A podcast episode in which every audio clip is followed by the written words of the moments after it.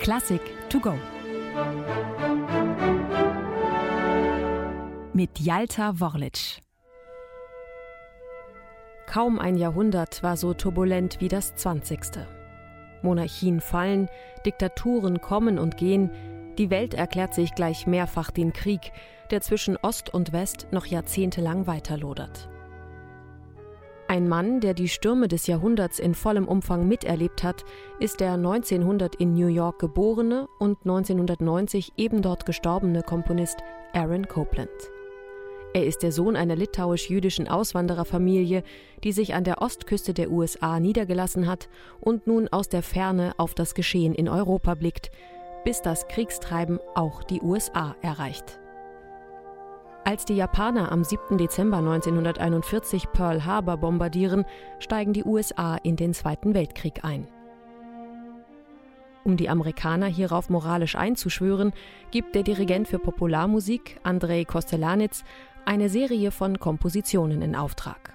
Mehrere Komponisten sollen große Amerikaner musikalisch porträtieren. Einer der Beauftragten ist Aaron Copland. Eigentlich fällt seine Wahl auf den amerikanischen Lyriker Walt Whitman.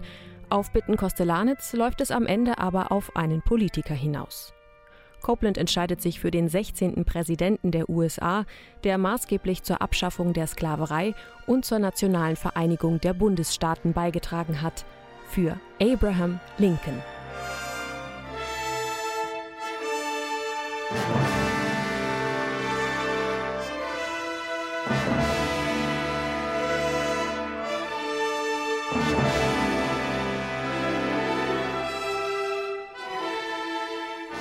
Aaron Copland wählt für sein etwa 14 Minuten langes Lincoln Portrait die Besetzung Orchester plus Sprechstimme.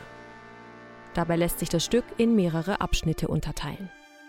Nach einer mysteriösen Einleitung, die wie Copland selbst sagt, ein Gespür für die schicksalhafte Person Abraham Lincolns geben soll, folgt ein in den USA sehr bekanntes Volkslied Springfield Mountain, das schon zu Lincolns Zeiten gesungen wurde.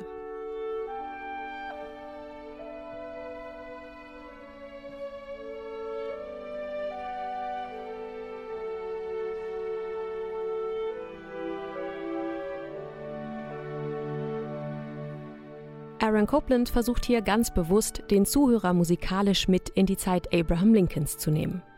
Und so bleibt es nicht bei einem Volkslied aus jener Zeit. Copeland deutet auch noch ein zweites, schwungvolles Westernlied an mit dem Titel Camptown Races, das die Anhänger Lincolns während des Wahlkampfes 1860 anstimmten.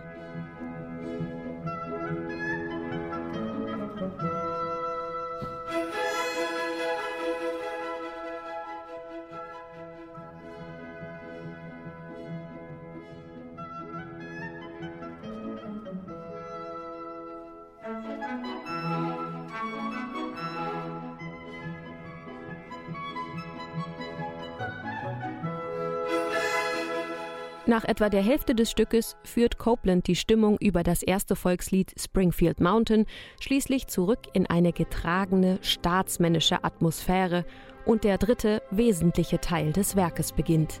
Eine Sprechstimme setzt ein und zitiert aus Reden Abraham Lincolns. Fellow citizens, we cannot escape history.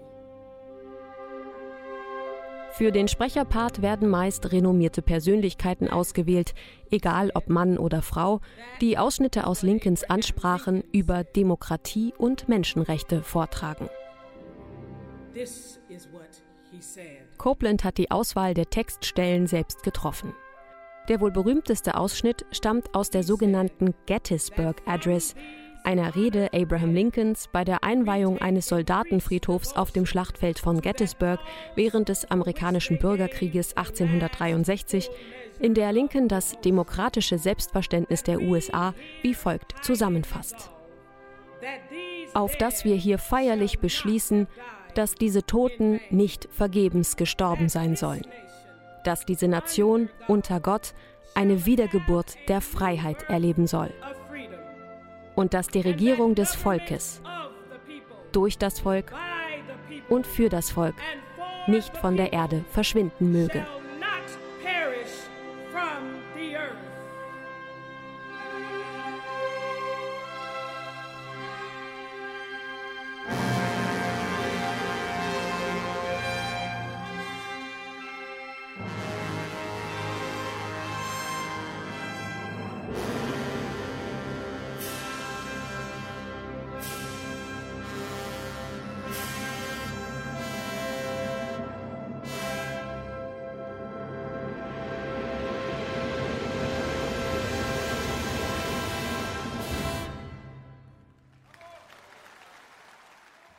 Eine digitale Werkeinführung des Norddeutschen Rundfunks. Weitere Folgen finden Sie unter ndr.de-classic to go.